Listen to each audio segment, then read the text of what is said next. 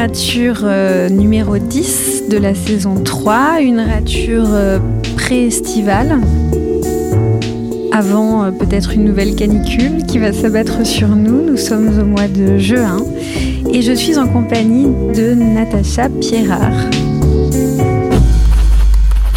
Natacha Pierrard est chorégraphe, mais je n'en dirai pas plus. Je vais la laisser explorer son parcours. Je vous dis juste dans quelles conditions je l'ai euh, rencontrée, enfin pas vraiment rencontrée, interviewée dans un premier temps. J'écrivais un livre blanc pour une association qui s'appelle La Parole aux sourds, une association dédiée à la visibilité des personnes sourdes. Et euh, parmi l'un des livres blancs que, j'ai écrit, euh, j'ai dû traiter du sujet de l'art sourd. Donc l'art pratiqué euh, par et pour les sourds. Et parmi toutes les disciplines que j'ai abordées, il y avait la danse. Et en cherchant sur Internet, en discutant avec des personnes un peu plus expertes que moi du sujet, on m'a orientée vers Natacha. Natacha, c'est une chorégraphe qui est entendante. ce n'est pas le sujet. Néanmoins, à un moment donné dans son parcours, il y a eu un intérêt pour euh, les personnes sourdes, pour la langue des signes, et euh, un tel intérêt qu'elle en a euh, fait un axe de travail très important et qu'elle a fini par faire danser les personnes sourdes. Donc c'est comme ça que j'ai rencontré Natacha. On s'est que je l'ai rencontrée, je l'ai interviewée, c'était par téléphone. On a échangé une heure et au terme de cette heure, je me suis dit qu'il fallait à tout prix que euh, je rature cette Natacha parce que euh, j'ai compris qu'elle avait eu un parcours euh, pluriel, plein de ratures apparemment, et très nomade, à, parcourir un peu, à sillonner le monde grâce à la danse, grâce au mouvement. Et Natacha a accepté. Accepté. Donc aujourd'hui, on est en l'occurrence chez moi à Montreuil. Et je suis ravie, donc Natacha, de t'accueillir. Merci, Merci d'être à toi, Cécile. Merci d'être venue jusque moi. Bon, je vais commencer par une question très simple. Euh, ça y est, on a déconfiné complètement, mhm. ou quasiment presque, il n'y a plus de couvre-feu, tout ça. Comment toi tu te sens euh, en tant que personne, mais peut-être aussi dans ta pratique de de la danse et du mouvement, parce que le confinement, c'est quand même euh, un synonyme d'enfermement et donc d'une certaine manière d'immobilisme. Donc comment ça résonne pour toi le mot euh, déconfinement? Et qu'est-ce qui va avec ça aujourd'hui dans ta vie? Bah, c'est sûr que c'est assez violent un confinement. Hein. Alors le premier confinement, il a été euh, assez facile pour le coup. Je pense que pour beaucoup de personnes, ça a été la même chose parce qu'on a pu prendre tous du recul sur nous-mêmes. Ça nous a fait extrêmement du bien, ça nous a apporté de la sérénité, du calme. Euh, voilà, on a pu prendre conscience de ce qu'on avait besoin et envie là dans l'immédiat. Mais c'est vrai qu'après, c'est devenu pesant. Quand tu parles de mouvement, bah, c'est complètement l'opposé et ça a été d'une difficulté sans nom pour euh, une artiste telle que moi, chorégraphe, danseuse. Donc du coup, euh, je, je, suis très heureuse aujourd'hui de, de ce déconfinement. Ça fait un bien fou. La culture reprend. Ça, c'est chouette à voir. Euh, ça fait extrêmement du bien au corps, à l'âme, enfin à l'esprit, à tout. Donc euh, oui, le déconfinement, bah, ça nous permet de raccrocher aussi avec les projets qui avaient été engagés euh, pour moi. parce qu'en fait, alors, je vais parler de ça. En, vrai, j'ai profité du confinement, moi, pour lancer ce concept de danse fusion langue des signes.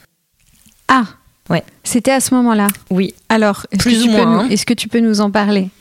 Oui, alors en fait, j'ai chorégraphié jeune, dès l'âge de 18 ans, mais c'était, on va dire, euh, les, prémices. Je me cherchais, je cherchais mon identité chorégraphique. De fil en aiguille, euh, je me suis rendu compte, euh, bon, on rentrera peut-être dans le vif du sujet par après, mais que j'avais une identité chorégraphique qui avait un besoin d'exprimer des mots, un récit en tout cas, et de donner du sens au mouvement parce que j'ai dansé pour des compagnies nationales qui peut-être peuvent être plus abstraites, euh, on va dire chorégraphiquement parlant, sans forcément raconter une histoire.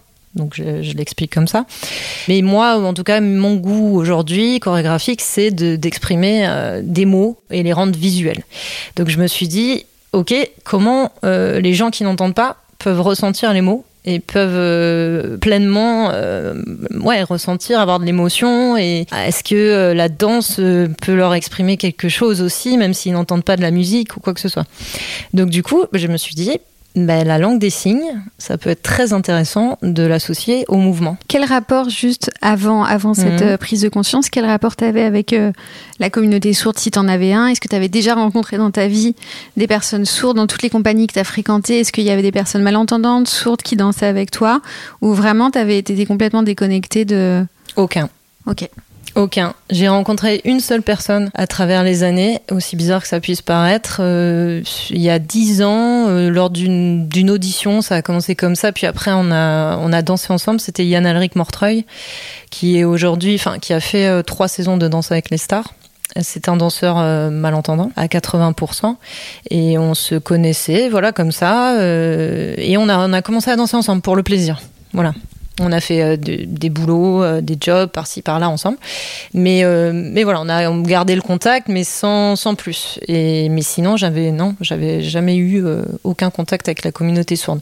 C'est vraiment à partir du moment où je me suis dit que ça pouvait être vraiment intéressant et vraiment chouette aussi de faire quelque chose pour cette communauté. Voilà, de créer un lien, parce que moi, ce qui m'intéresse, c'est de rassembler plusieurs publics. Je me, je me portais de plus en plus sur le fait de la réceptivité en fait d'un- d'une pièce chorégraphique pour les publics.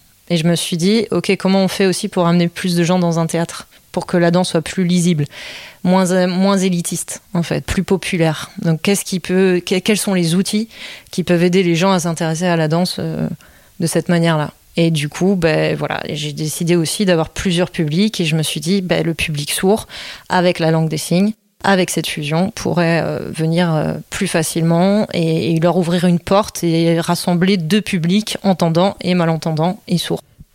Comment tu t'es initié à la langue des signes euh, Simplement, en fait, j'ai commencé à rechercher des, des centres de formation.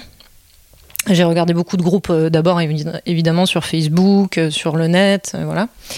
Et, euh, et en fait, je me suis rendu compte que l'IVT, International Visual Theatre, Voilà, dans, dans le 9e. voilà, était très bien Paris. placé, était évidemment euh, avait un, un fort impact dans la communauté sourde depuis des années, et, euh, et parce que c'est un théâtre également. Donc rejoignez l'artistique pour le coup par rapport aux deux autres centres de formation, je pense qu'il y en a deux à Paris. Voilà, donc je me suis renseignée. J'ai frappé à la porte et j'ai demandé les informations, euh, et puis j'ai commencé à faire une semaine, deux semaines, Mhm. et j'ai développé une réelle passion en fait pour ça. Qu'est-ce qui t'a autant captivé dans cet apprentissage-là? Qu'est-ce qui t'a autant captivé et qu'est-ce qui résonnait avec la danse Dans ce qu'on t'a appris dans ces gestes-là, du visage, du corps, des mains? Alors la réponse va être complexe parce qu'en fait c'est bizarrement c'était pas gagné d'avance entre guillemets d'associer la danse avec la langue des signes parce que je me suis vite rendu compte qu'il y avait un espace puisque je n'y connaissais rien il y avait un espace signant qui était uniquement le buste enfin on va dire euh, qui concernait les bras le buste voilà de la Bras, tête buste. tête bras buste fou.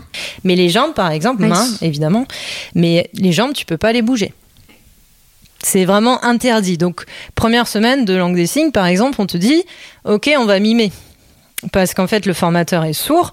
Donc, si tu ne comprends pas le signe, il va essayer de te mimer. C'est comme un jeu, pour le coup, un jeu de mime, etc. C'est comme ça que tu en viens petit à petit à ce qui t'explique comment, au lieu de mimer un chat qui lèche du lait, euh, ben, il y a une logique dans les, dans les doigts. Ça va plutôt être comme ça. On va illustrer la moustache pour le chat. Voilà. C'est comme ça que ça, ça vient euh, petit doucement.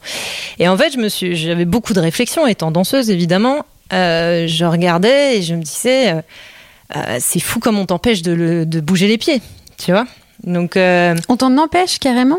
Oui, enfin on t'en empêche. Enfin, c'est juste que pas un outil de la parce langue que des signes. pas, euh, Ouais. ouais, le- la langue des signes ne passe pas à travers euh, tout le corps entre guillemets. Si oui et non, mais en fait, si tu veux, euh, on, ils considèrent c'est une langue, hein, donc euh, c'est vraiment le uniquement à partir du buste euh, que, que, que ça va bouger. Et t'as l'expression faciale du visage. très forte, Voilà, très accentuée. ça fait partie de la langue parce que si tu, il y a des signes qui sont similaires, vide et chocolat, euh, c'est le même signe. Mais si tu euh, chocolat, tu ne souris pas en faisant chocolat, ben on peut va croire dans le dans la conversation selon le contexte que ça peut être vide. Donc c'est très et puis par exemple si tu dis heureux, enfin tu ne peux pas avoir le visage triste. C'est c'est assez évident en fait. C'est ce naturel qui je trouve exceptionnel, qui m'a aussi énormément parlé en fait. cette, cohérence aussi, cohérence et synchronisation. Exactement, cette lisibilité pour moi, elle était, euh, elle correspond totalement à mon identité en fait. Donc, euh, mais oui, donc dans les, pieds, non, de base, tu ne bouges pas. Alors, ça peut arriver pour telle ou telle raison, parce que c'est, ça se rapproche aussi. Euh, les, les, sources s'expriment aussi d'une manière très euh, imagée, avec un récit. tu peux avoir des, par exemple, ils appellent ça des pieds BD. C'est des références spécifiques au BD, par exemple les cheveux qui se hérissent, tu vois, il y a vraiment ça en fait. C'est pour eux, ça fait partie de la langue. C'est, c'est, ils voient pas la vie comme un dessin animé, mais pas très loin quoi des fois, tu vois. Donc, euh, donc c'est intéressant. C'est intéressant, mais non, les pieds ne bougent pas. Donc moi, j'ai voulu aller plus loin et je me suis dit, je ne prétends pas faire de la traduction littérale dans mon style. Je veux euh, réunir deux publics, entendants, sourds et malentendants, mais je prétends raconter quelque chose quand même de poétique. Donc si je détermine que je prends euh, l'usage de la langue et je l'ajoute au mouvement dansé, c'est un choix artistique. Ce n'est pas une traduction littérale. Et j'espère vraiment que la communauté sourde le comprend assez bien, que je ne veux pas voler une langue, leur langue, du tout. Parce que je prétends pas à ça, en fait. Mais pour que ce soit intelligible, parce que tu, tu me disais que tu aimais raconter des récits, donc j'imagine que tu les écris des, spectacles, ouais, des récits, des histoires, tu les écris. Mais pour que ce soit intelligible pour les personnes sourdes et malentendantes, il faut néanmoins qu'il y ait quand même des, des, des, éléments de langage, des éléments de langue des signes. Donc, comment, au terme de ton apprentissage de LSF, comment tu as réussi à, à fusionner cette langue des signes avec la chorégraphie sans prétendre à une traduction Alors, parce qu'en fait, mon but, par exemple, je vais parler d'un tableau pour, euh, pour donner un exemple concret, ça sera plus facile. Là, je travaille sur un spectacle justement avec Yann Alric, euh, Mortreuil. Je vais parler d'une scène qui, euh, qui pour l'instant, bon, avec tout ce qui s'est passé avec le confinement, on a dû reporter les dates, etc. Donc là, on va la jouer la première le 5 octobre. Il s'agit d'un tableau de 5 minutes uniquement.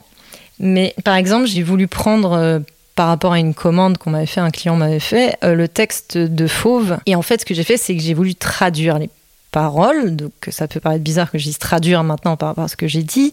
Mais. En LSF En LSF. Ouais. Ajouté avec le mouvement dansé. Mais mon but n'était pas de traduire tout le texte de Fauve, qui est très riche en plus. Par contre, j'ai voulu traduire l'histoire, raconter, pardon, l'histoire que moi j'ai créée derrière. C'est-à-dire que ça parlait évidemment de l'exclusion, en fait, et de moi entendante, c'est l'histoire d'une personne entendante, la danseuse qui le danse, en l'occurrence c'est moi, qui va guider un sourd dans sa vie euh, avec les difficultés euh, qu'il rencontre face à l'exclusion. Donc avec toutes les émotions que ça peut impliquer, etc. Et en fait, euh, c'est dans ce sens-là que je dis, je ne traduis pas du début mm. à la fin, mais je, je traduis assez pour que un sourd puisse comprendre le récit, et, puis ça reste de la danse, n'oublions pas. C'est pour ça que je dis un choix artistique, parce que justement, ce n'est pas un exercice de traduction. C'est pas du chansing. Ce, n'est pas du chansing, c'est exactement ce que j'allais dire. Tout à fait, tu as tout à fait compris. Ce n'est pas du chansing, ce n'est mm. pas mon domaine. Voilà. Donc du coup, je reste dans la danse, mais je veux quand même, parce que j'adore la lisibilité dans la danse, traduire une histoire, vraiment la raconter, et en plus aussi, puisqu'il y a les entendants dans les publics que je vise, ils auront la musique, certes, donc ils pourraient comprendre par rapport à ça. Mais c'est de la danse contemporaine, donc des fois les choses vont être un petit peu plus compliquées à comprendre et à amener, mais néanmoins j'essaye de rajouter aussi des gestes de la vie quotidienne. Hmm. Parce que justement intelligible des sourds, pour tout le monde. Voilà, intelligible pour, tout le monde, et des sourds aussi en utilisent énormément dans leur, leur culture, et à mon sens en tout cas, peut-être je me trompe, mais euh, est très porté aussi sur la vie quotidienne les choses évidentes en fait. Parce que nous, quand entendant, c'est vrai que des fois, on voit pas le monde d'une façon assez évidente. Tu vois, on va, on va, par exemple, la langue française va être beaucoup plus psychologique, philosophique, voilà, plus complexe. Mais la langue des signes, des fois, pose les situations comme elles existent vraiment, quoi sans aller par trois. En fait, ils sont plus directs. C'est une. Il faut savoir que c'est une culture qui est beaucoup plus directe, qui va droit aux choses, sans passer par euh, l'explication euh, vraiment euh, Et tout en étant extrêmement imagé. Exactement. Mm. Ce qui facilite une communication, à mon sens, entre deux publics pour le coup, comme ça. Et, mm. et ce qui m'intéresse dans la danse, c'est donner des images. Voilà. Après, tout est une question de mesure Mm. C'est un vrai travail. C'est pas forcément facile. C'est un concept qui demande du temps et c'est un vrai travail. Le spectacle que tu as créé avec euh, co-créé avec mm Yann Elric Mortreuil, euh, tu l'as appelé Cine, c'est ça? Alors ça, c'est le nom du projet artistique. C'est le nom du projet. De nous deux. Euh, par contre, la pièce là que on, travaille actuellement dessus, ça s'appelle Sens. D'accord. Euh, Messine, euh, donc le nom du projet, c'est aussi le nom de la compagnie de danse que tu as créée et dont tu es directrice artistique. C'est la collaboration, ouais. C'est ça. Tu peux me rappeler ce que ça veut dire Cine en latin, je crois? Ça veut dire ensemble. D'accord. Donc là, il y, a, il y, a, vraiment cette notion-là pour toi qui est hyper importante du collectif, mm. de la transversalité, de l'accessibilité. Tout à fait. C'est pour l'accessibilité, c'est pour la réunion de deux publics. J'avais vraiment envie de donner ce nom pour, euh, pour ça, en fait. Mais parce que la, danse te paraissait euh, une discipline un peu euh, pas toujours accessible? Enfin, dans tout ce que tu as expérimenté avant mhm. d'avoir cette prise de conscience-là, est-ce que tu trouvais que c'était trop élitiste ce qu'on te proposait comme approche en tant que danseuse, hein, je veux dire, et que tu as voulu un peu déconstruire justement cet élitisme? Oui, Ouais, carrément. En fait, c'est ma vision s'est affinée avec les années euh, d'expérience parce que, comme je l'ai dit euh, auparavant, j'ai fait partie donc de compagnie nationale de danse où euh, le public, on va le dire simplement, peut être parfois un, un peut-être un public déjà avéré, hein, déjà averti en fait donc qui connaît euh, la danse pour le coup. Hein. Et qui aime l'abstrait. Qui aime l'abstrait, exactement. Voilà, donc j'ai fait pas mal de compagnies, donc j'ai dansé aux Pays-Bas, en Allemagne, euh, en République tchèque, euh, voilà. Et à un moment donné, dans mon parcours de vie, je me suis dit, ok, j'ai envie de plus de légèreté parce qu'il y, a eu des raisons aussi, que ce soit professionnelles ou personnelles. J'ai eu envie de plus de légèreté. Je suis partie aux États-Unis. Je me suis ouverte parce que j'ai toujours été un peu caméléon. j'ai voulu faire euh, aussi euh, me spécialiser un peu plus dans le hip-hop. En tout cas, avoir cette corde-là à mon arc. Donc, du coup, euh, je suis revenue en France. Enfin, venue en France tout court, parce que j'étais pas venue en France, puisque je suis née en Belgique. Mais là, je me suis dit, j'ai envie de faire de la comédie musicale. Donc, j'ai fait une comédie musicale de Pascal Obispo. Donc, je me suis ouverte un peu plus au populaire, on va dire nous, ce qu'on appelle dans le jargon mm. de la danse, de la danse commerciale peut-être, un peu plus. Vous dites danse commerciale, d'accord. On dit ça. Voilà, des plateaux J'imagine que c'est pas euh, forcément très bien connoté. Oui, c'est pas bien connoté. C'est pour ça que je, dirais plutôt. Euh, ah, c'est compliqué à dire parce que ça, n'empêche pas qu'il y ait de la technique. Hein. Dans, une comédie musicale, tu as de la danse contemporaine très forte, hein, euh, avec des chorégraphes vraiment, vraiment bons aussi en danse contemporaine ou en jazz ou voilà, ou en hip-hop. Hein mais elle peut être plus accessible à un public, à un tout public. Voilà ce que j'ai envie de dire. Parce que euh, on va pas aller plus, on va pas aller dans une grande recherche, par exemple, d'un d'un récit euh, sur, euh, je sais pas moi, je cherche un exemple, mais on va pas aller étudier Antigone et, et, aller dans les ressentis d'Antigone ou voilà comme une pièce contemporaine pourrait le faire, une pièce de danse contemporaine, par exemple. de théâtre, c'est la même chose. Hein. Ou, voilà. Hmm. Donc c'est un peu plus populaire, un peu plus lisible, un peu plus digérable. J'ai envie d'utiliser ces digestes, hmm. ces mots-là pour le faire comprendre. Donc euh, voilà. Donc euh, mon parcours, il a été un petit peu comme ça. Et puis euh, effectivement, à un moment donné dans ma vie, je me suis dit, ben, en fait, je pense que moi qui suis une amoureuse de la qualité, de l'excellence artistique pour le coup, ça n'empêche pas d'amener les gens aussi qui n'y connaissent rien, qui n'ont pas été, euh, c'est pas un manque de, culture, hein. c'est qu'il suffit de, leur tendre la main aussi et de les amener à avoir un peu plus de connaissances, à pouvoir digérer un peu plus de mouvements un peu plus étranges, etc. Mais, mais, mais de leur faire ressentir, euh, ok, si tu leur donnes quelques codes de la vie quotidienne, quelques codes qu'ils peuvent reconnaître, ils peuvent se reconnaître dedans, ça les amène à, apprécier aussi un autre niveau. Donc je me suis dit que mixer les deux, suite à une expérience d'ailleurs euh, télé euh, en Italie, parce que j'ai eu la fabuleuse chance de travailler avec Giuliano Peparini, qui est un directeur artistique donc qui a ce goût-là pour le coup, pour, euh, l'excellence culturelle et qui a réussi à amener 16 millions de téléspectateurs quand même, c'est extraordinaire, à regarder des tableaux de danse contemporaine à la télé, mais qui avaient une profondeur, mais en même temps qui étaient lisibles et commercial, entre guillemets, hein, je mets toujours les guillemets, euh, j'ai trouvé ça extraordinaire. Et, ça, ça a réveillé ce que moi j'avais toujours eu en moi. Parce qu'en fait, j'aimais, j'aimais ces deux choses, en fait. J'aimais ces, ces deux publics, enfin, ces deux. Euh, en fait, pour moi, ça fait qu'un. parce que euh, je n'ai jamais catégorisé ce style-là de danse, ce style-là, enfin voilà. Donc je me suis dit c'est possible. De toute façon c'est moi, faisons ça. Et du coup, bah, par exemple, aujourd'hui là où j'en suis, c'est ça. C'est de mélanger la danse contemporaine, mais j'ai des influences hip-hop, mm.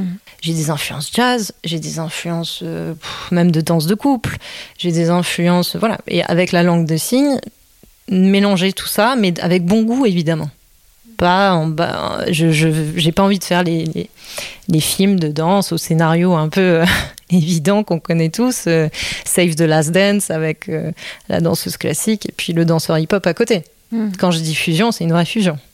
Voilà. Donc aujourd'hui, avec ta compagnie Cine, mhm. tu tu, tu, estimes tendre vers ça, atteindre ça et proposer ce genre de spectacle euh, hybride, je sais pas comment. Enfin, d'ailleurs, je sais même pas si tu dis spectacle ou. ou... Si, si. Parce que spectacle, c'est déjà un mot en mm, soi mm, qui mm. porte euh, le populaire. Qu'est-ce que tu parles de spectacle de danse d'ailleurs quand tu proposes des choses ou de. de je sais pas. Quel vocabulaire tu utilises pour euh, parler ton propre travail ah et le rendre accessible Bien sûr, de spectacle, ouais. Oui, oui, de show, de. Euh, ça, dépend, ça dépend le contexte, hein, encore une fois. Hein. ça peut être pour un événement. Euh, ça, si c'est dans un théâtre, euh, c'est un spectacle. Enfin, mais de toute façon, ça reste un spectacle, événement. Ou... Alors, tu as beaucoup, beaucoup parlé de ton parcours. Très bien. On va aller l'explorer parce que tu as, dit plein de choses, mais, mais j'aime bien comprendre puisqu'il s'agit d'un podcast sur les ratures qui s'appelle Rature. J'aime bien comprendre les parcours de vie, euh, en général professionnel, mais évidemment l'intime se mêle toujours à, ça. Donc ma première question, Natacha, c'est quand tu étais euh, la toute petite Natacha, mhm. quel souvenir tu gardes euh, de rapport au corps et au mouvement qui pourrait justifier que tu as fait quand même de la danse ton métier et ta passion? Elle est mignonne cette question. Euh, ben, j'ai deux. Tu me demandes des images fortes, des, images, des souvenirs, des, euh, des, rencontres peut-être aussi. Je sais pas. Euh, alors la toute petite Natacha, je dirais à l'âge de 4 ans, enfin même 3 ans, c'est je me je me trouvais tout le temps devant la télé en fait, dans le petit appartement en Belgique que ma mère et mon père avaient, et je dansais tout le temps. Voilà, c'est une image forte parce que euh, c'est concrètement quand un enfant fait ça, c'est vrai qu'il a, euh, on se dit bon, il a probablement envie de sortir quelque chose de lui. Hyper actif. voilà, hyper actif. Euh, elle a besoin de s'exprimer. Voilà. Et puis j'ai une autre image, c'est mes grands-parents. Mes grands-parents, alors Dieu sait que ma maman ne danse pas. Bon, mon papa, je, je le vois plus, mais mais, euh, mais par contre, c'est vrai que mes grands-parents euh, dansaient, euh, ils sont polonais. Mon grand-père dansait toujours avec ma grand-mère. Et il a fait ça jusqu'au dernier jour de sa vie, il y a deux ans. Il n'a jamais arrêté de danser avec elle. Donc, c'est une image pour moi dans la famille qui, qui reste et qui m'a donné envie de danser, ouais tout simplement. Alors oui, après on peut parler des, des, des, célébrités que, que j'affectionnais, les clips vidéo, oui. Les tu te souviens euh. de, tu peux nommer des. Oui. Euh, Jennifer Lopez, euh, j'avais appris les chorés, je les refaisais. J'enregistrais ça sur cassette, VHS, et, et je les, je travaillais, je travaillais, je travaillais. Il y avait Gillo, il y avait Janet Jackson. Ah, il y avait Usher. Usher, ça a bercé mon adolescence. Euh, enfin, c'est encore aujourd'hui. oui, parce qu'il fait toujours des trucs très bien. Oui, bah, tous les Backstreet Boys. Backstreet Boys. À fond. Et oui, à fond Backstreet Boys. Le, boys band de notre époque. Exactement. Donc oui, ça, ça, ça m'a donné envie de danser et de, d'en faire un métier, ouais. Mais entre avoir envie et en mm. faire un métier, bon, à partir de quand tu t'es vraiment mise à danser, c'est-à-dire à, à apprendre ce que c'était la danse, la technique, est-ce que tu as commencé par la danse classique? Je crois que oui. Est-ce que c'est volontairement que tu as demandé de faire de la danse? Est-ce que c'est tes parents qui t'ont encouragé? Comment Quel est le récit de, Ma maman m'a inscrite à la danse et puis euh, bon, À quel âge? Avec quel âge? Euh, Trois ans. Ah oui. Trois ans et demi. Ah oui, ça a commencé très très tôt. avant le cursus euh, d'initiation à la danse, oui. Parce que normalement, en général, on commence à 4 ans. Oui, oui, très tôt. Très tôt. Mais je voulais jamais partir de la salle. Donc. C'était ton espace de, de liberté d'expression? Complètement. Je pense que je suis vraiment tombée dedans. Je crois que, en fait, je pense pas cette fameuse phrase je suis tombée dans la marmite comme Obélix. Faut l'enlever, c'est plutôt l'inverse. Je crois que j'ai toujours eu ça dans les tripes. C'est c'était euh, c'était euh, quelque chose enfin j'avais besoin de m'exprimer par le mouvement puis j'étais une petite fille qui avait besoin de bouger tout le temps qui a été très active, effectivement, qui... Je me suis toujours ennuyée. Les jouets m'ennuyaient. Euh, c'est vrai, j'avais pas beaucoup de jouets en fait, pas parce que ma maman m'en achetait pas, hein, mais parce que j'ai, parce que ça m'ennuyait. Les Barbies, les Barbies m'ennuyaient. parce que c'est l'immobile et c'est du non vivant. Voilà, j'ai le matériel peut-être m'ennuyait aussi. J'avais besoin d'une autre forme euh, d'expression, de, plaisir. Pour moi, c'était un plaisir en fait. Dans la cour de récréation. Euh, après, c'est vrai que j'étais, assez renfermée. J'étais très timide. J'avais, j'ai été très mature très jeune. J'en ai souffert. J'ai eu un manque d'insouciance énorme. Et ça, je pense que ça, bah, ça a contribué aussi à ce que je ne lâche pas, à ce que je m'entraîne, à ce que je veuille devenir professionnel. Euh, il y a des blessures aussi, des fois, dans l'enfance qui font qu'on se rend compte que c'est. En fait, maintenant, avec le recul, euh, j'ai 34 ans, euh, c'était une porte de... Pas une porte de secours, mais un moyen de m'exprimer, un moyen de trouver une liberté, ouais. Un moyen de respirer. Donc euh, c'est vrai que oui, la danse, elle a été. Euh, je dis tout le temps, c'est une partie de moi, elle partira jamais. Ça a été, euh, c'est moi, c'est, ça fait partie de moi. c'est ma, ma plus belle histoire d'amour probablement depuis toute petite, quoi. Tu sais à quoi ça me fait penser quand tu me dis ça spontanément, instinctivement, au film Chatouille. Oui. Que tu as dû voir. Oui, oui, oui, je connais. Comment elle s'appelle déjà la chorégraphe Andrea Bescon. Andrea Bescon, merci alors c'est peut-être pas du tout la même histoire, mhm. mais en tout cas, euh, il y, a, y, a, vraiment cet espace de la danse et du corps comme un, comme un cri, un cri une, par rapport à des, une volonté de se guérir, de se venger, de mhm. se réparer. De, C'est un superbe film d'ailleurs, euh, magnifique de théâtre d'ailleurs, je crois. Magnifique. Et tu sens, en plus c'est elle qui joue euh, adulte dans le film. C'est son histoire. C'est son histoire, c'est elle qui joue, enfin, et tu sens. Elle joue pas dans le film, elle, a joué dans. Elle joue pas dans le film? Son spectacle. Ah oui, c'est dans son spectacle, c'est ça. C'est Villard qui joue. Euh, alors, son rôle. Non, Villard joue la maman. Ah, je sais plus qui joue. Parce que je, crois qu'on ah, la voit adulte. Oui, oui, pardon, excuse-moi. oui, oui, euh, le film. Si, on la voit, on, la voit beaucoup petite fille, mais on la voit aussi adulte.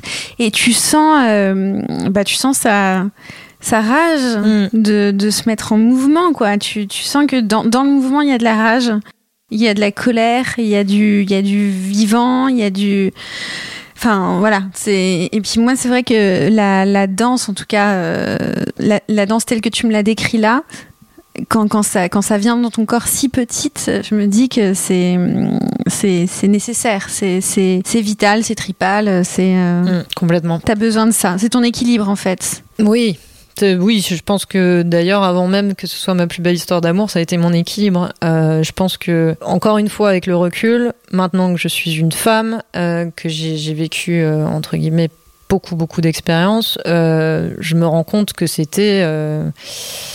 c'était un artiste, en fait, un artiste et artiste aussi pour, pour des blessures. Enfin, on va le dire honnêtement, hein, c'est bon, peut-être pas le cas de tous, mais énormément. Et comme tu le dis, je crois que tu as très bien résumé, ça vient, de, ça vient du ventre, il y a de la colère, ouais. Et que ça avait besoin de s'exprimer d'une manière ou d'une autre. Hein. Ça aurait pu s'exprimer via le chant, euh, mhm. via j'en sais rien, mais, mais effectivement, oui. C'est le principe de sublimation euh, freudienne. Complètement. On sublime ces, euh, mots, mm. son mal-être. Complètement. Et alors, quand tu as commencé à, apprendre la danse classique. Mm. Donc quand l'apprentissage technique euh, est venu se mêler à, l'instinct de danser, euh, est-ce que tu as aimé cette étape-là de, de, bah, de, la technique? Parce que y a, ça passe beaucoup par là, la danse aussi. Comment tu as appris cette technique-là? Dans quelle école? Est-ce que ça t'a plu? Parce que moi, je compare ça un peu au solfège dans le piano que j'ai fait, où c'était très éprouvant pour moi, le solfège. Ça me plaisait beaucoup moins que le style ou les envolées lyriques du piano. Je te comprends. Donc Comment voilà, comment t'as vécu cette partie technique de, l'apprentissage? Alors j'ai beaucoup beaucoup beaucoup souffert hein, quand même de la technique de la danse classique. Euh, été assez douée, assez technique euh, à l'âge de 11 ans quand j'étais en Belgique dans des écoles. J'étais en, scolarité normale et on allait à l'école euh, de danse, pardon, avec mon frère après la danse. Et après, j'ai passé l'audition pour l'Opéra d'Anvers. J'ai pas tout de suite été reçue. À quel âge Juste pour situer. Euh, Je l'ai passé vers 12 euh, ans. Donc mineur, hein Ouais. D'accord. Pour rentrer, euh, petit rat de l'opéra, hein, quoi. voilà. c'est pareil, en internat, etc. Et en fait, j'ai eu un grave accident de voiture à l'âge de 11 ans. Du coup, j'avais perdu euh, même des muscles parce que ça a été de longues, longues, longues semaines à l'hôpital. Euh, du coup, il y a une rééducation parce que j'ai perdu un rein aussi. il y a eu un long chemin pour. Euh, mais mon frère était aussi dans l'accident. On, aimait tellement la danse qu'on ça nous a tenus. Encore une fois. Donc du coup, ça nous a permis de nous rétablir. Et j'avais passé cette audition à Anvers. Et en fait, la directrice avait dit à ma mère On veut votre fille. Elle a une technique incroyable, mais elle est et je raconte pourquoi j'ai tout ça, vous allez comprendre, euh, parce qu'elle elle a dit que j'avais trop de muscles, trop de quadriceps, exactement. Bon, il faut savoir que moi j'ai toujours eu du muscle parce que j'ai une morphologie aussi comme ça, euh, polonaise, etc. et, et, en fait, ça avait choqué ma mère, et à juste titre, je pense, parce que j'avais, euh, comme je dis, fondu fondu des muscles. Si t'avais vu j'avais été alitée. Ouais. Donc, euh, elle disait que je sautais très haut. et, après, elle disait ça. Ma mère lui a répondu, d'ailleurs, très bonne réponse. Ah, mais c'est sûr que sans muscle, on saute pas très haut. Parce qu'il y avait un problème dans cette école. Donc, du coup, elle m'a emmené faire une audition à Cannes, chez Rosella Hightower. Ouais. Et tu peux situer qui c'est Rosella Hightower pour les C'était une danseuse étoile américaine. Ouais. Merci. Qui est décédée il y a. Qui est, il y a. Euh, bah, c'est simple. Quand je suis entrée dans l'école, elle est décédée, je pense, 3-4 ans après. 4 ans. J'avais dans les années 2000, sans doute. Hmm dans les années 2000, je ouais. pense. Je, là, je peux plus te dire la date exacte, mais euh, moi, quand j'ai passé l'audition, bah non, même pas. Elle est restée 3 ans, je pense. Euh. J'ai eu la chance de la connaître, ouais, 3 ans. Voilà. Après, elle a eu un grave accident de cheval et voilà. Et euh, c'était une, une, école extraordinaire. Donc j'ai été prise. Danse classique? Danse classique, mais il y avait le cursus danse contemporaine aussi. En fait, bah, en général, c'est un peu similaire à toutes les écoles de danse professionnelle. Au début, tu commences, euh, il y a énormément de cours de classique, c'est bien concentré. Et après, il y a toujours une filière où euh, ils voient que la, danseuse ou le danseur euh, va plus correspondre à la filière danse contemporaine, donc ils vont te le dire à juste titre, ou toi, tu vas le demander, etc. Moi, j'avais pas de, c'était dur quand même pour moi la technique parce que j'avais les, alors j'avais tout ce qu'il fallait pas. J'avais les pieds plats. pas de souplesse du dos. Euh, j'avais pas le corps parfait hein, pour la danseuse euh, quand même de base. Mais par contre, j'avais la volonté. Et en fait, il y a une euh, la fille de Rosella Hightower, Monet Robier. enfin aujourd'hui, enfin je, le dis comme ça, mais parce que c'est ça a été une deuxième moment pour moi. Elle m'a m'a pris sous son aile. Elle m'a fait répéter tous les dimanches. C'est un cadeau extraordinaire parce qu'on a tissé un lien. Elle me faisait euh, travailler tous les dimanches, les pieds même euh, des fois en sang avec les pointes, euh, mais elle m'a appris ce que c'était le travail. Elle a été gentille avec moi, elle m'a, elle a été stricte avec moi, exigeante, exigeante, mais elle a fait les choses pour moi, donc elle m'a toujours soutenue. Et franchement, je lui dois beaucoup et je lui rends hommage parce qu'elle est décédée il y a quelques mois et ça a été très difficile de perdre mon mentor. Donc, euh, mais je lui rends un énorme hommage parce que si j'en suis là, elle a une grosse part. Effectivement, la technique, c'est elle qui me l'a donnée. Parce mhm. qu'elle avait une danse contemporaine en fait basée sur le déséquilibre. Et euh, il n'y avait pas deux cours comme elle. Je pense que tous les élèves de Monet Robier peuvent le dire. Euh, y avait, c'était une prof exceptionnelle exceptionnel. Donc combien de temps ça a duré ce, cette traversée-là d'apprentissage à Cannes 6 ans. Donc jusqu'à tes 18, ans, c'est ça mm. Donc c'est intense. Ouais. Et c'est euh, un pensionnat, un internat? Un internat. Tu fais que ça? Euh, Non, tu es à l'école normale, hein, mais tu, tu, fais le matin l'école ou l'après-midi, ça dépend. D'accord. Ok. Qu'est-ce que tu... Euh, J'ai passé mon bac. D'accord. Qu'est-ce que tu retiens de ces six années Si jamais on devait parler de rature, c'est peut-être un peu précoce, mais néanmoins, on a quand même une, vraie conscience quand on est euh, mm. jeune adulte de 12 à 18 ans. Est-ce que tu te souviens de, voilà, de choses que tu as dû un peu raturer, qui t'ont pas plu, des plus ou que tu as approché? Ça peut être euh, un genre de danse? Que tu as cru aimer et en fait tu t'en es détaché. Ça peut être je sais pas plein de, la technique de ah je pense que la rature principale elle se situerait pas au niveau de la danse pendant ces six années là parce que j'ai euh, j'ai touché à tout et j'ai adoré. Enfin je me mettais à fond dans tout le jazz, euh, le contemporain. Ils m'ont mis dans l'option effectivement contemporaine, mais non pas parce que j'ai pas la technique nécessaire classique, mais ils savaient très bien que j'aurais jamais été euh, corps de ballet euh, derrière. J'avais trop d'énergie et trop d'envie autre part. Non, je dirais plutôt au niveau rature, ça a été une expérience de d'anorexie pendant un an parce que, parce que t'as as 12 ans et tu pars de chez toi et que t'as pas les mêmes repères, qu'il y avait beaucoup de choses difficiles aussi chez moi. Euh, familialement parlant. C'est, j'ai pas, ça n'a pas été facile. Mon père nous a carrément abandonnés euh, après l'accident. n'est jamais venu à l'hôpital, par exemple. Donc c'est vrai que euh, ce changement de vie d'un coup a été difficile pour moi, ce qui s'est traduit par une anorexie.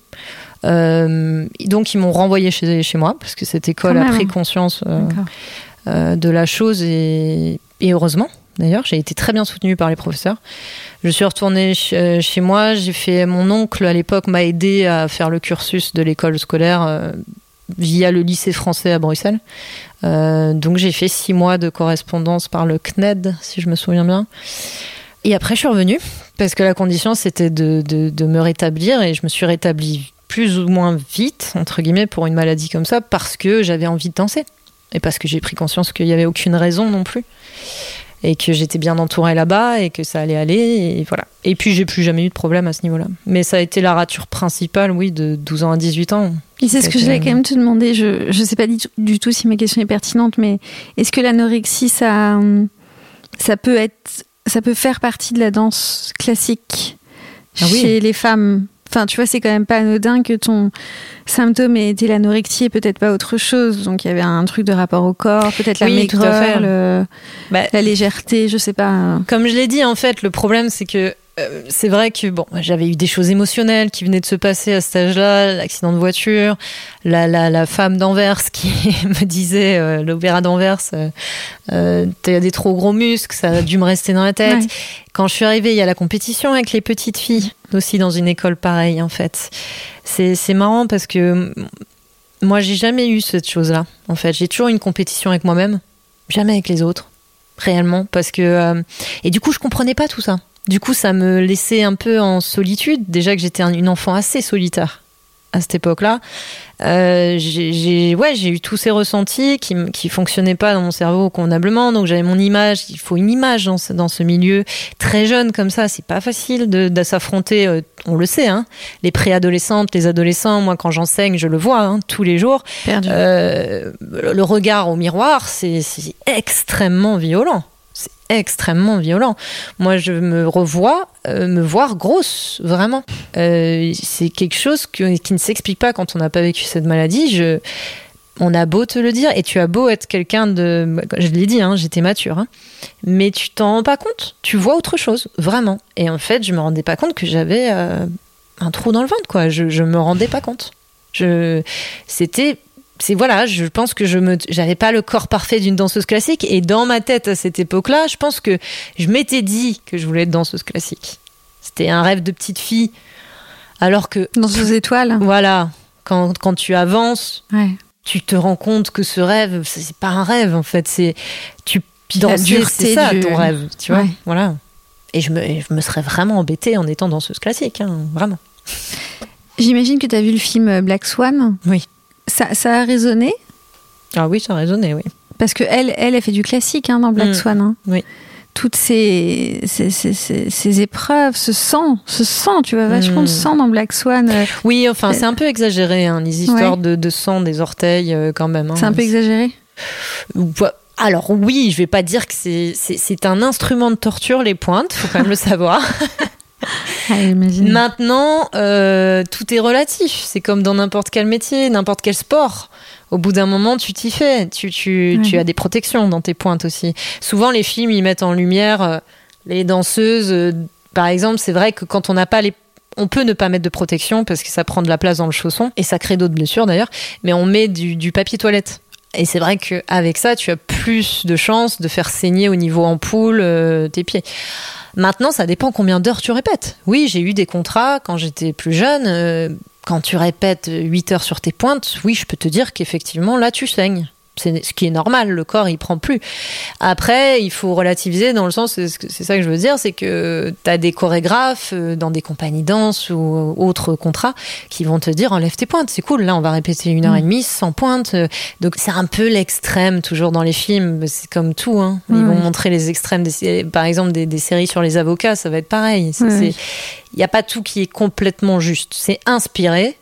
Maintenant, euh, euh, ça va ça va, on s'habitue. Hein. C'est un métier aussi. Tout à fait. Avec la douleur, qui va avec. Et le corps qui s'adapte à, cette douleur-là. Totalement. Donc, tu as 18 ans, tu sors de l'école mm. de euh, Monet Robier. Enfin, mm. qu'est-ce qui se passe à ce moment-là dans ta vie? Est-ce que euh, ton intention de devenir danseuse étoile, ça y est, tu l'as mise de côté et maintenant tu veux devenir danseuse contemporaine Quelle est ton ambition à 18 ans et où, vers où la vie t'emmène à ce moment-là Ouais, mon ambition à 18 ans, c'est de devenir danseuse pro. Donc quand je contemporaine du coup contemporaine ouais ouais quand je rencontre à, chez Rosella, il y avait une prof qui était passée, une prof invitée, Louisa, qui s'appelait. Euh, Louisa qui venait de Codarts, Rotterdam Dance Academy, aux Pays-Bas. Donc du coup, je, je décide, elle me parle, elle me dit qu'elle me voit bien là-bas. C'est un cursus de concrètement de 4 ans. Pour c'est encore une formation ou c'est C'est encore une formation. C'est pour un Bachelor of Dance, mais la différence, c'est que tu as des. Elle me raconte qu'il y a des chorégraphes qui viennent dans l'académie, qu'en plus d'avoir le diplôme américain, le bachelor, qui peut être très intéressant pour la suite, elle me dit qu'il y a des chorégraphes qui viennent, que c'est assez unique en Europe et qui te, s'ils aiment comment tu danses, ils te prennent dans leur compagnie nationale. Ce qui est, ce qui est, ce qui est vraiment chouette. du coup, je me dis, dingue. ok, go. Et en plus, euh, quand j'arrive là-bas, évidemment, par, par rapport à ce qu'elle m'avait dit, ça s'est confirmé. Vu que j'avais fait Rosella Hightower, je n'ai pas eu à faire les deux premières années. Je passe directement en troisième année, ce qui me permet de faire des cours théoriques enfin que je n'ai jamais fait parce que je voulais juste danser donc je les ai fait que à la quatrième année mais bon ça c'est un autre euh, une autre petite dérive du parcours, mais bon, c'est pas grave.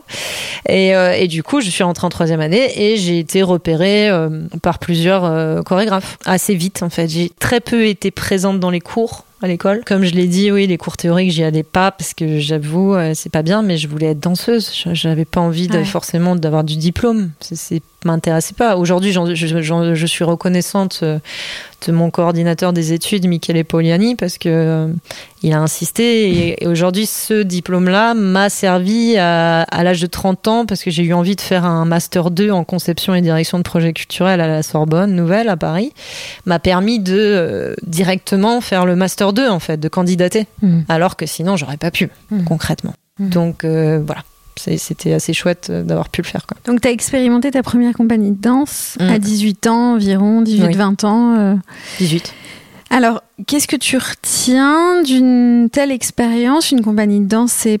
Mm, dans, dans, mon imaginaire à moi, une compagnie de danse, c'est euh, un groupe soudé, a priori, une famille qui danse tous les jours ensemble, qui propose des spectacles, qui évolue ensemble pendant un temps donné. Comment toi, tu as vécu euh, cette première expérience-là en compagnie danse, que je sais que c'est pas ta dernière, c'est la première d'une longue série d'ailleurs, hein, j'ai l'impression. Après, c'est juste que tu es parti ailleurs. Mais euh, qu'est-ce que ça t'a appris? Parce que quand même, il y a une caractéristique importante, et tu l'as souligné à deux reprises, tu étais quelqu'un de solitaire, mm. et là, tu rejoins quand même un groupe. Ça a été dur pour moi, euh, je l'avoue. Ça a été, c'est sans doute quelque chose d'ailleurs dont j'ai jamais parlé. Effectivement, ça a pas été facile pour moi de m'adapter à un climat de, de, de, danser dans une compagnie en fait professionnellement euh, en groupe même si j'ai toujours adoré les autres hein. j'aime beaucoup les gens j'ai toujours eu ça en moi mais vu que j'ai effectivement j'avais beaucoup de souffrance à l'intérieur de moi et assez solitaire je m'excluais par moi-même je pense avec le recul et euh, ça a été difficile, mais encore une fois, la danse a été une thérapie. Ça, ça me permettait de m'ouvrir et de, et puis j'ai découvert ce que c'était de danser en groupe, en fait, en compagnie, euh, professionnellement, je veux dire. Et ça a été, euh, j'adorais ça. J'adorais ça. c'était très chouette. Il y avait des danseurs super sympas. Il y avait des danseurs avec qui l'alchimie se fait. Il y en a d'autres avec qui ça ne se fait pas. Et ça, ça peut faire souffrir les gens qui sont comme moi, comme une éponge, parce que j'ai beaucoup été une éponge émotionnellement. Donc ça, ça a été compliqué, ouais, à des moments de sentir euh, des fois des danseurs qui ne te portent pas vraiment dans leur cœur et qui en fait mm. euh, disent, euh, comme tu viens de le dire, c'est drôle, ça me fait sourire moi, le mot famille, parce que je peux pas être complètement d'accord. Oui, tu as des groupes dans le monde de la danse qui sont des familles qui peuvent être une famille en tout cas temporaire et après tu garderas une ou deux personnes qui seront tes amis et proches ou voilà mais tu peux pas parler de famille à chaque contrat. Non, et c'est souvent le cas. En tout cas, c'est l'illusion de la famille. Mm. Exactement. C'est l'illusion du spectacle, de toute façon, et ça, je pense que les artistes seraient d'accord avec moi pour le dire. Donc, euh, oui, c'est vrai, il y a des très forts moments, intenses, mais ils s'évanouissent des fois. Et des fois, il y a des choses un peu plus moches. C'est pas forcément euh, famille, famille, euh, se souder, quoi. Mm. C'est le côté un peu triste, mais, on est- mais je suis obligée de pointer le doigt dessus. Mm. Après, il y a de la solidarité aussi. Il y a eu beaucoup d'aide, j'ai eu beaucoup de, on m'a beaucoup appris. euh, J'étais souvent jeune d'ailleurs dans ces compagnies aux Pays-Bas, donc euh, c'était genre les premiers contrats. C'est intense, t'as des choses que tu ne connais pas, t'as pas l'expérience euh, pro pour euh, réagir comme il faut, même au niveau point de vue danse. hein. Donc euh, j'ai beaucoup appris, beaucoup appris en partnering, en, en danse euh, En ensemble. duo? Ouais, en duo, en connexion. La danse contact aux Pays-Bas, et c'est, c'est- je dirais, c'est, c'est un peu le, la spécialité des Pays-Bas, euh, ce qui est génial. D'ailleurs, souvent, je le conseille à des, des élèves, c'est d'aller faire un tour aux Pays-Bas quand on veut être danseur contemporain. Moi, ça me paraît une étape à passer, vraiment. C'est, une grande qualité, grande qualité de danse contemporaine aux Pays-Bas. Et au niveau de, euh, de ton identité propre, quand tu as fait une école où on t'a appris beaucoup de choses et que tu étais encore jeune, que tu fais ta première grande expérience dans une compagnie de danse assez notoire, est-ce qu'il y a de la place pour la construction de ta propre identité ou est-ce que tu sais très bien qu'à ce moment-là, t'absorbes, t'absorbes, t'absorbes et puis à un moment donné, tu devras t'affranchir de tout ça, mais pour le moment, tu es vraiment en phase d'absorption et... Euh, J'étais en phase d'absorption, ouais. Ouais. Complètement. T'absorbes énormément quand tu travailles comme ça en groupe ou même sur d'autres contrats. Quand tu travailles pour un autre chorégraphe, pour un, pour un autre artiste, pour un- c'est pas que ton identité est gommée, hein. bien entendu non, puisque euh, l'artistique passe par euh, un danseur, c'est c'est pas que de la technique, c'est avant tout, pour moi, hein, à mon sens, l'artistique est plus important et les émotions qui passent à travers un danseur, un artiste, quoi. Euh, donc ça, ça te différencie tou- toujours d'un autre danseur et c'est ça qui fait la magie aussi de danseurs différents sur une scène, euh, c'est extraordinaire. Maintenant, c'est vrai que ton identité n'est pas ce qui est recherché de temps. Enfin, ça dépend des contrats. C'est pas recherché à tout prix non plus. En tout cas, ton identité. Enfin, moi, je vais. Enfin, je parle pas en tant que danseur. Tu peux exister euh, même en travaillant pour quelqu'un d'autre. Il y a pas de souci. Maintenant, c'est vrai que tu travailles pour quelqu'un d'autre, ce qui est Mhm. logique. Donc, on va te demander ce que la personne recherche. Va Elle va te demander ce qu'elle recherche. Mhm. C'est logique. Comme n'importe quel boulot. Maintenant, euh, une identité chorégraphique, par exemple, moi, j'ai toujours eu ça en moi. J'ai chorégraphié ma première pièce, j'avais 17 ans Mm. parce que Monet me l'avait demandé, parce qu'elle m'avait dit que j'avais ça en moi, d'ailleurs elle s'est pas trompée. Mais il m'a fallu longtemps avant de me dire, ok, oui, t'es chorégraphe, il faut que tu mettes ton identité avant, parce qu'en fait, t'es toujours dans ce... Parce que c'est pas du tout la même chose d'être danseuse et chorégraphe. Non. Non, Rien pas à du voir. tout. Non, t'as des gens qui sont des excellents danseurs qui seront jamais chorégraphes. T'as des gens qui sont chorégraphes qui sont un peu moins bons danseurs, par exemple. T'as des gens qui, euh, bah, c'est euh, comme les profs de danse aussi. Tu peux ne pas être doué en étant prof de danse. Hein. C'est, en fait, c'est. Et puis t'as des gens qui sont les trois. Voilà. Qui, qui brillent entre guillemets dans les trois. Donc euh, ça, ça, c'est vraiment ça dépend ton identité. Mhm. La chorégraphe, c'est concevoir un mouvement, c'est concevoir, créer, être créatif. T'as des excellents danseurs qui, qui sont des excellents exécuteurs Mhm. et interprètes d'interpréter justement via leurs émotions. Mais moi, j'avais un truc toujours dans mes tripes. euh, j'adorais interpréter, j'adorais euh, exceller, Inventer. danser, euh, enfin faire au meilleur que je pouvais au max. Mais j'aimais inventer. D'ailleurs, on me le reprochait des fois. Mm. Ah non, mais Tu prends trop de liberté. Oui, voilà, Ah. prends trop de place, prends trop de liberté, c'est différent. euh, attention, Natacha. Pas... Et en fait, mais je le trouvais plus juste comme ça. Donc, Ouais. euh, et c'était pas bien de ma part, de toute façon, puisque euh, quelqu'un a son travail, il faut le respecter. Et donc, Mm. du coup, je me... j'étais assez disciplinée, je me remettais dans le. Ok, allez, je vais arrêter de faire ma Natacha. Et puis voilà. Il nous reste que 10 minutes et j'ai vraiment envie de continuer à explorer ton parcours rapidement. Donc après les Pays-Bas, est-ce que tu peux juste me dire où est-ce que tu es parti, dans quel pays tu es parti et peut-être si euh, c'est pas trop rapide pour toi, me dire ce que tu en as retenu Mm. en termes de construction identitaire parce que je pense qu'au terme de toutes ces expériences, tu t'es dit OK, maintenant je suis chorégraphe et ma mon identité chorégraphique ça sera ça, mais aussi ça, mais aussi ça, mais aussi ça. Donc où est-ce que tu es parti dans quel pays t'es parti, avec quelle compagnie, et qu'est-ce que tu as retenu de ces compagnies, de ces expériences? Alors, j'ai euh, j'ai- quitté les Pays-Bas uniquement parce qu'on m'a fermé les portes. Parce qu'un chorégraphe. euh, et voilà, il y a eu un gros problème. J'ai été en justice avec un chorégraphe. Ce qui se passait dans les studios n'était vraiment pas bien. Donc, du coup, euh, je me suis fait virer. Euh, compliqué l'histoire. Donc, du coup, je suis partie parce qu'il m'avait fermé toutes les portes. Il disait du mal sur moi. Euh, par après, euh, les gens ont compris que c'est lui qui, qui avait fait euh, une grave faute. mais néanmoins, je suis partie des Pays-Bas et j'ai été aux États-Unis. J'ai été apprendre le hip-hop, comme je l'ai dit. Pour apprendre le hip-hop Ouais, pour apprendre le hip-hop. C'est ça ton intention Enfin, pardon. Juste avant, je suis partie en Corse parce que j'ai été enseignée un petit peu parce que cette expérience aux Pays-Bas m'avait fait beaucoup de mal. Tu avais besoin d'une pause. Voilà, j'avais besoin d'une pause. Donc j'ai enseigné euh, beaucoup en Corse pendant une belle année. J'ai d'ailleurs amené un peu le hip-hop euh, à cette époque-là euh, en Corse parce qu'il n'y en avait pas beaucoup à cette époque-là. Et ensuite, je suis partie aux États-Unis parce que j'avais les sous aussi. Donc je suis enfin partie aux États-Unis, je me suis formée, etc. Je suis revenue et j'ai débarqué à Paris après ça. J'ai débarqué à Paris. J'avais plusieurs cordes à mon arc au niveau des styles. Donc j'ai voilà, danseuse assez pluridisciplinaire. J'ai eu mon premier contrat, c'était comédie musicale.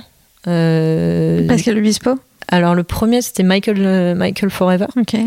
Euh, c'était les chorégraphes euh, Kane et Céline. Euh, du coup, il m'avait engagé pour faire ça. Mais ensuite, j'ai fait effectivement Adam et Ève de Pascal Obispo. Et après, on a découlé plusieurs contrats pas tous les citer pour des, commerciaux du coup. commerciaux. Enfin, pour euh, reprendre mon terme. Événements. Oh des fois des événements avec de la danse contemporaine hein, un peu plus euh, dans des théâtres euh, enfin ça a été intermittent du spectacle. Ouais. en gros je suis intermittent voilà. d'accord. Ah je crois que j'ai oublié quelque chose avant quand même. en tant que danseuse pas en tant que chorégraphe. En tant que danseuse. En tant que danseuse oui ah j'ai encore j'ai oublié un petit parcours. Après les États-Unis avant d'arriver à Paris je suis partie au Luxembourg. D'accord. Là, j'ai travaillé euh, un an et demi, on va dire. Euh, j'ai fait une tournée en Allemagne avec ce contrat-là, avec un chorégraphe euh, là-bas. Mais encore une fois, il y a eu des petits problèmes. Des histoires. À la Black Swan. Voilà. D'accord. Je vais le résumer comme voilà, ça. c'est bien dit. parce que malheureusement, ça existe, il faut le savoir. Donc, du coup, je suis partie et c'est là où j'ai débarqué à Paris.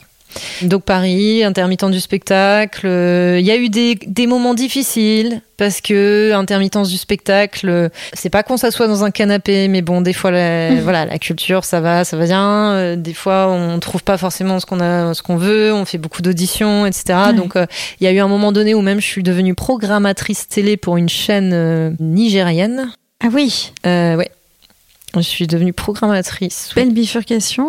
Oui, j'ai fait un entretien comme ça. Je l'ai eu. Rien à voir. Pour, pour dire la petite histoire, j'avais le téléphone euh, quand même en dessous de la table. Donc c'était assez drôle pour les, les, mots techniques, je veux dire. Euh, mais je savais que j'allais bien faire mon job, hein, mais bon, c'était bon. Je pense que la personne était d'ailleurs était super chouette. Elle savait très bien que je ferais bien mon job, mais elle savait, elle n'était pas dupe que j'étais pas, là-dedans depuis des années. Bon, voilà. Mais j'ai joué au caméléon quand même. J'ai fait bien mon travail. J'ai gagné des sous comme ça en auto-entrepreneuriat pendant un an. Mais je continue la danse à côté. Ensuite, j'ai été euh, j'ai dans des moments difficiles, c'est pour dire les ratures un peu différentes, parce qu'un danseur, ça peut faire d'autres jobs aussi. Hein. Enfin, si on s'y intéresse. Et c'est intéressant, parce qu'en fait, au-delà de mmh. l'argent ou du nom de job, des fois, moi, j'avais envie de m'intéresser à diverses choses, en fait.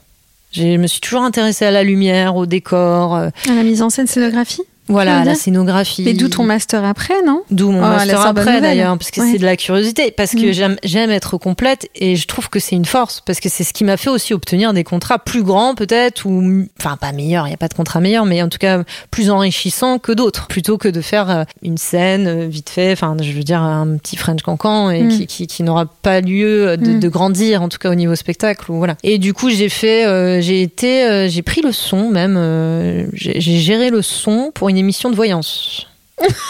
oui, il y, a de quoi rigoler. en fait, c'était en bas de chez moi et c'est mon frère qui faisait ça à l'époque euh, parce que mon frère était dans la vidéo et dans, dans ce plateau télé et du coup, bah, j'ai fait ça. J'ai fait le standard aussi. Bon, c'était, mais c'est intéressant. Hein. Tout, est, tout on a bien rigolé, je pense. On a souffert des fois aussi. J'ai travaillé pour le magazine aussi d'une autre chaîne de voyance, euh, pour un voyant en fait. J'ai édité un peu, j'ai écrit des articles parce que j'aime bien écrire. Voilà. Euh, j'ai fait ça. Euh, à un moment donné, j'ai travaillé aussi pour la Fashion Week à diriger des techniciens coordonnés. Donc rien à voir avec entre guillemets le domaine artistique, fait de la logistique, etc. Voilà, il y a eu quelques expériences comme ça, il y en a eu, oh, je, pourrais en, je pourrais en trouver, je pense, mais euh, voilà, à Paris, ça a été et un peu... ça des ratures ou t'appelles ça des... C'est pas vraiment des ratures, en fait. En fait, moi, j'estime que... C'est des arborescences d'un parcours très polyvalent Ouais. Moi, j'ai pas de regrets sur mes expériences. J'ai pas de regrets parce que je pense que c'est des détours, mais c'est hum, Des détours. C'est Ouais, des c'est détours. des ouais. détours. C'est des détours qui peuvent être intéressants. Il y en a d'autres que peut-être j'aurais peut-être pas dû faire, si quelqu'un estimera. Mais euh, ça s'est fait pour une raison. Voilà. C'est comme quand on m'a offert trois fois un poste à Tahiti pour aller enseigner, et j'ai à chaque fois dit non pour, pour des courtes durées, hein, de trois mois, mais parce que ce que mon envie à ce moment-là, c'était de danser sur scène. Hmm. Et pourtant, j'ai souffert parce que j'ai eu ce... ah, des chorégraphes avec qui il y a eu des problèmes, mais du coup, j'aurais peut-être pas dû faire ce contrat. Mais c'est pas grave, puisqu'à ce moment-là, c'était comme ça. Mhm. Voilà, la vie m'a rendu, euh, euh, m'a offert ces expériences, je les ai prises, j'en ai fait quelque chose en énergie, et du coup, je les ai retransmis dans dans d'autres expériences qui, Mhm. qui, qui ont pu profiter de cette énergie là passée, en fait. Mhm. Donc, euh, non, j'estime pas que c'est c'est des détours, en fait. C'est des, c'est des parcours, c'est des, de l'expérience, c'est du mouvement, d'ailleurs. Hein puisque le mouvement c'est la base de, de ce métier de danse d'ailleurs c'est la base de la vie donc euh, moi je pense que c'est complètement normal d'ailleurs puis c'est qui je suis parce que je suis pas quelqu'un de curiosité quand même. voilà voilà moi je suis pas moi je suis euh, j'ai toujours voulu être pluridisciplinaire, j'ai toujours voulu m'intéresser à tout, j'ai jamais voulu avoir un parcours lisse, avoir un CDI de 13 ans, euh, je pense que j'aurais jamais pu. J'ai été chargée de mécénat, par exemple, dans un bureau pendant trois mois. Ça a été hyper intéressant, mais c'était une souffrance pour moi. Est-ce que Le statique était compliqué. Est-ce que néanmoins, enfin, vu, l'intensité de ta Mhm. mobilité, tu arrives quand même à t'ancrer dans un lieu Hmm. et tu arrives à considérer qu'un lieu ou un pays ou une ville peut être ton lieu de vie? Ça a été hyper difficile ce sujet-là. J'ai eu beaucoup de mal.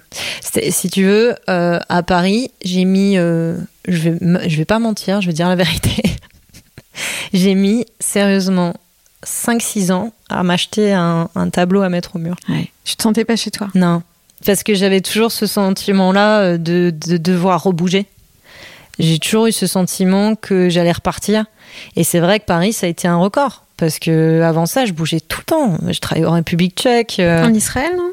Ah non, en Israël, non, j'ai pas fait. T'as- dansé avec une compagnie Voilà, israélienne, mais j'ai dansé. partie, hein, ouais. ouais. Mais euh, d'ailleurs, oui, très bonne compagnie danse, Club Gaël Ronny. euh, j'ai adoré. Ça, c'est la meilleure expérience à Rotterdam, euh, enfin, en Hollande, que j'ai eue. Mais oui, oui, non, j'ai jamais eu ce sentiment de me. pff, Je sais pas, j'avais peur. J'ai toujours eu peur de, de la routine. Si je veux être honnête. J'ai toujours eu peur de la routine jusqu'à ce que je rencontre c'est un homme qui m'a qui m'a réveillée. Ce qui est très drôle parce qu'il a 5 ans de moins que moi, mais je voulais pas le voir au départ. Mais il a été tellement, tellement téméraire et il, il m'a couru après pendant deux ans. il et je pense qu'il avait compris qui j'étais, peut-être le seul à l'avoir compris. Et en fait, euh, c'est oui, effectivement, c'est. Il a réussi à t'ancrer, Oui. c'est ça? Donc t'as trouvé un ancrage Ouais, il m'a donné, un équilibre. Il m'a dit en gros que je pouvais. Je pense que j'avais peur d'être malheureuse. De. C'est pas que je vais rester toute ma vie à Paris, hein, mais même au niveau des émotions, de de- d'avoir peur de cette routine, etc. Il m'a dit que c'était possible d'être heureux. Sans constamment avoir besoin de se faire violence, à voilà, à Et sans forcément devoir euh, déménager, Oui. partir loin ou, ou changer de job tout ou le changer temps, de ou- job. Ouais. ou enfin voilà, s'il y a quelque chose me plaisait, que je pouvais entreprendre aussi des choses plus que je j'ai attrapé une confiance en moi, la confiance en moi est venue, mais j'ai eu du mal à la- à l'adopter et peut-être j'en étais pas encore euh, totalement là et il m'a aidé à mettre le dernier par exemple à lancer euh, ce que je lance aujourd'hui. Mhm. Euh, c'est il y, y a eu plein de choses comme ça. Parce qu'effectivement, j'ai été bon, j'ai été chorégraphe avant de lancer ce concept de danse fusion langue des signes. Je travaillais pour des marques comme Shiseido et Transgourmet, etc. En revenant d'Italie, cette expérience qui a été déterminante que j'ai parlé tout à l'heure, Canal Cinque. Canal Cinque. Cinque. Et que et du coup, ça m'a réveillée. Je me suis dit, moi, j'ai envie d'être créé, j'ai envie de créer. Ouais. En fait, j'ai pris conscience que j'avais fait un peu le tour, voilà, ça. J'avais fait un peu le tour de. C'est bizarre de dire ça. Les gens vont dire, ah, mais t'étais jeune. Mais j'avais quoi? J'avais. euh, Ah, mais t'as 2000 démarré jeune aussi. oui, voilà, j'ai beaucoup, beaucoup dansé aussi. Et en fait, une carrière de danseuse, faut quand même être réaliste. Au bout d'un moment, c'est comme un sportif. À Comme le 35 foot. ans, ça devient difficile.